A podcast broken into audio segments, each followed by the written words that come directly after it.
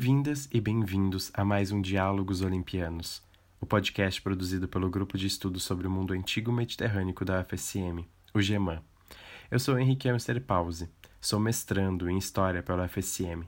Desenvolvo minha pesquisa sob orientação da professora doutora Semir Miscorsi Silva. Sou bolsista CAPES de mestrado, membro do GEMAN e estagiário na cadeira de História Antiga A. Este podcast que vocês irão ouvir hoje cujo tema é sobre os povos fenícios, é uma gravação que eu realizei como estagiário, no intuito de produzir material para disponibilizar online aos estudantes por conta do contexto de isolamento social que estamos vivendo devido à pandemia de coronavírus. A gravação foi produzida sob supervisão da professora Semínemes e foi realizada visando levar o conhecimento que temos debatido dentro da universidade também para fora dela. O debate foi proposto a partir do texto Os Fenícios, que é parte do livro Antigo Oriente História, Sociedade e Economia, de versão publicada em português de 2016, do historiador italiano Mario Leverani. Espero que vocês gostem do que nós preparamos e vamos ao tema.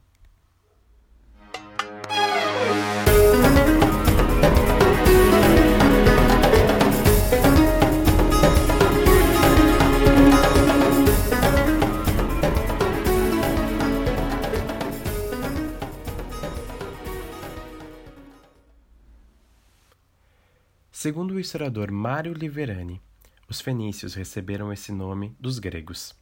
O termo fenício veio então da palavra foinique, que, segundo alguns, significaria terra das palmeiras. Outros defendem que seria terra da púrpura. Localmente, os fenícios eram chamados de cananeus, pelo menos é isso que aparece no Antigo Testamento. Porém, para o historiador Mário Liverani, essa denominação não os diferenciava dos outros povos que habitavam aquela região. Eles não eram, assim, os únicos povos da região chamada de Canaã. Quem quiser entender melhor sobre essa região de Canaã, eu indico que ouça o podcast sobre os cananeus e o Antigo Testamento, que nós publicamos aqui nos Diálogos Olimpianos. Portanto, Canaã era uma região relativamente pequena, habitada por povos que tinham suas semelhanças, mas também suas diferenças, e que são chamados no Antigo Testamento de cananeus. Voltando aos fenícios, em linhas gerais, como os fenícios, os estudiosos classificam um conjunto de povos de língua semítica norte-oriental que ocuparam a costa sírio-libanesa já anteriormente ao ano de 1200. Já que, como nos informa Liverani, os fenícios eram descendentes dos mesmos povos que habitavam aquela região desde a época do bronze. Fato esse perceptível pela herança cultural e material desses povos. Estes povos, os fenícios, se organizavam em cidades-estados e parece que nunca chegaram a ter uma autodenominação própria. Afinal, é possível que, para eles, eles eram os povos de determinada cidade. A identidade era bem marcada pela cidade em si de onde eles eram. As principais cidades consideradas fenícias foram Biblos, Tiro e Sidon. Da mesma forma, os fenícios nunca foram politicamente unidos, com cada cidade-estado se mantendo enquanto um reino autônomo. O período a partir de 1200 a.C. foi especialmente importante para a história dos povos fenícios pois foi a partir daí que podemos ver uma diferenciação cultural e político-administrativa dos fenícios frente aos demais povos da região que chamamos de eixo ciro-palestino. Ou seja, no ano de 1200, os povos que vão ser aí classificados como fenícios escolhem manter tradições que vinham desde a época do bronze, enquanto certos povos vizinhos, como os israelitas, e outros povos que começam a, partir, a aparecer a partir daqui, como os chamados filisteus.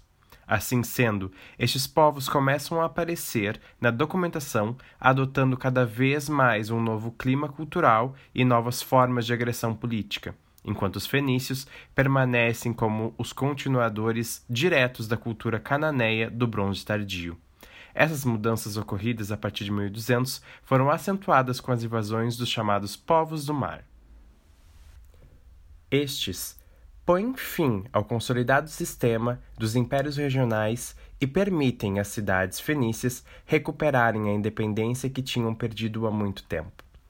É importante destacar aqui que essa região, que hoje corresponderia entre as regiões dos atuais Líbano, parte da Síria e também o norte de Israel, era cercada por montanhas e tinha acesso direto ao mar. A região cresceu, como falarei mais adiante, voltada ao comércio e às atividades marítimas, e sempre teve relações de contato, comércio, dependência e parceria com os demais reinos e impérios que a cercavam, como o Império Egípcio, o Assírio e o Babilônio.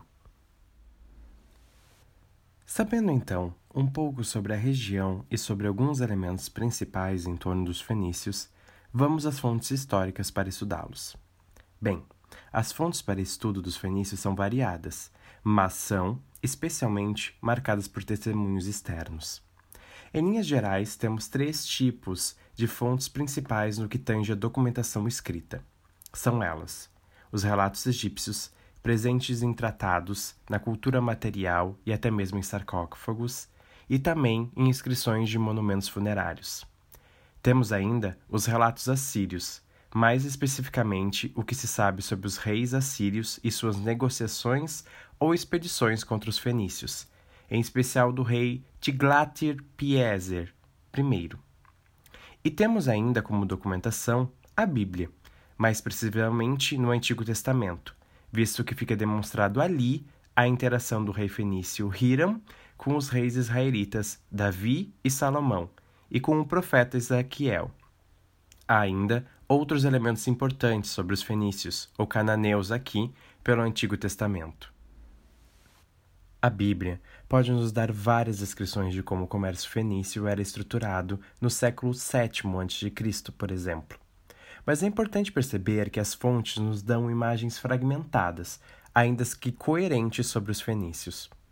Tais imagens podem ser resumidas em uma série de cidades independentes com atividades comerciais e artesanais que mantêm relações paritárias com os estados do interior e com os grandes reinos da Síria e do Egito. Ou seja, ainda que haja um esforço nas fontes de classificar esses povos da costa do Líbano e Síria atuais como fenícios, vendo certa identificação entre eles, não sabemos se eles próprios se auto-identificavam com algum nome e tal, como já comentei não chegaram para nós materiais literários escritos pelos próprios fenícios. Temos citações de autores fenícios em materiais de gregos e de romanos, já de outros contextos. Chegaram, no entanto, certos materiais epigráficos dos próprios fenícios, escritos, então, em material para durar, cujas descobertas são frutos de descobertas da arqueologia. Em relação à economia fenícia, Mário Liverani nos mostra que essa é uma particularidade, pois, se diferenciando de seus vizinhos, os fenícios sempre se basearam mais na elaboração e comercialização de produtos provenientes de outras regiões que nos recursos do pequeno território. A expansão fenícia do comércio pelo Mediterrâneo se inicia no século XII a.C., sendo perceptível já no século XI a presença fenícia em Chipre. Ainda no século XI, no litoral sírio-palestino, atuavam diversas frotas pertencentes a grupos privados, mais ou menos vinculados e protegidos pelo poder local, e que se envolviam em muitas ações de retaliação, competição e pirataria, esta última famosa nas narrações dos poemas homéricos. Dos séculos IX ao VII a.C., a presença fenícia no Mediterrâneo torna-se mais frequente em primeiro momento dando enfoque nas regiões mineradoras, Chipre, Sardenha e sul da Espanha, e em um segundo momento nas regiões não mineradoras, Tunísia e Sicília, mas logo esses se tornariam os principais centros de colonização fenícia. Nas palavras de Mário Liverani, entre os mais valiosos estão as peças de bronze, pratos ou paternas decoradas e armas, os entalhes em marfim, pentes e cabos, os vidros, pequenos frascos, pequenas joias, entre outras coisas. Ainda conforme Liverani, a difusão destes produtos fenícios cria a moda orientalizante que se espalha por todo o Mediterrâneo e que também é adotada pelos gregos. Como vemos, neste processo existe um protagonismo fenício e as oficinas de artesanato fenícia irão manter seu patrimônio iconográfico e material presente por todo o Mediterrâneo. Além disso, o autor nos apresenta uma distinção do comércio oriental e ocidental, afirmando que para o Oriente, que pegava as regiões da Síria, da Babilônia, entre outras, esse comércio era mais centralizado, estando ligado às políticas e necessidades dos palácios e do poder central, enquanto que para o Ocidente o comércio era mais livre. Em resumo, no século VII a.C., temos, graças aos escritos do profeta Ezequiel conservados na Bíblia, as quatro divisões do comércio fenício no Mediterrâneo. São elas: a primeira, região mais interna, Judá, Israel e Damasco, servindo como fornecedor de produtos agrícolas. A segunda, região intermediária, do Alto Eufrates e Arábia Setentrional, fornecendo animais e lã.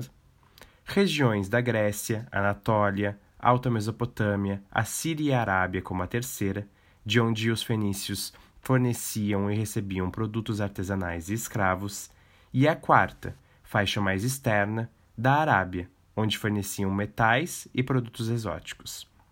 Além do comércio marítimo e terrestre, marca de distinção dos povos fenícios, outra marca de prestígio deste povo também foi a sua língua escrita. Como sabemos, então, a introdução do alfabeto, tanto na Frígia como na Grécia, deveu-se claramente ao prestígio fenício, pois foram os fenícios que sistematizaram um conjunto de símbolos que dariam origem ao primeiro alfabeto. Esse alfabeto, no entanto, não possuía vogais, apenas consoantes.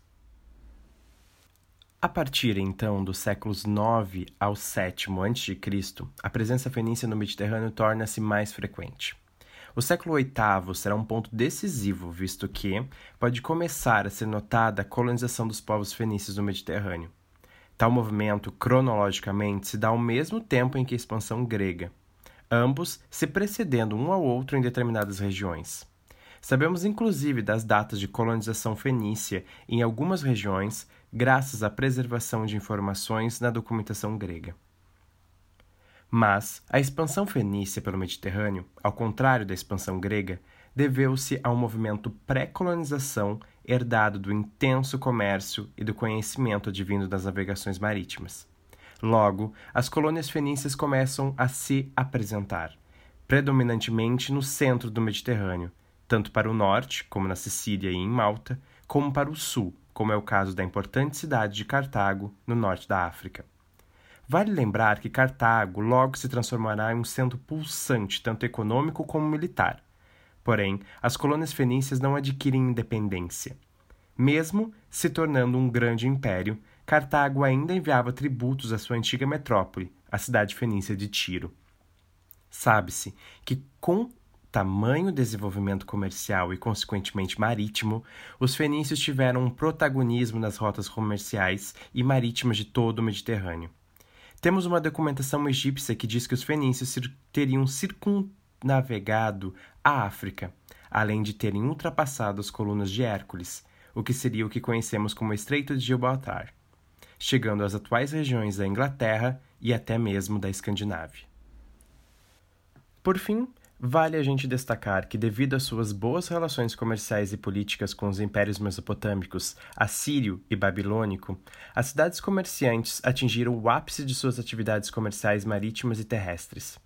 Assim sendo, o que vemos é que para esses impérios, o controle dos frutos das atividades comerciais era mais importante que o controle irre do irrelevante território, composto por essas cidades. O comércio fenício, assim, beneficiava os impérios em troca da autonomia das cidades e do acesso a produtos que, sem o apoio imperial, não conseguiriam. O imperador babilônico Nabucodonosor, por exemplo, mesmo com a conquista da cidade fenícia de Tiro, manteve a dinastia local no poder. Os persas, por sua vez, deram continu continuidade a esta política e ainda fortalecem as cidades. Em contrapartida, os persas contavam com a frota fenícia para guerras e para, como já falado, o comércio. Bem, espero que vocês tenham gostado desta breve exposição sobre os fenícios. O Mário Liverani, neste texto que eu trabalhei, não apresenta aspectos culturais dos fenícios. É um texto bastante introdutório mesmo, mas acho que deu para termos uma ideia geral sobre quem foi este grupo cultural chamado pelos gregos de fenícios, termo que entrará para nossa historiografia de maneira geral. Eu agradeço todas e todos que me ouviram até aqui, e em nome do Geman, convido vocês para ouvirem outros episódios dos nossos diálogos olimpianos. Até mais!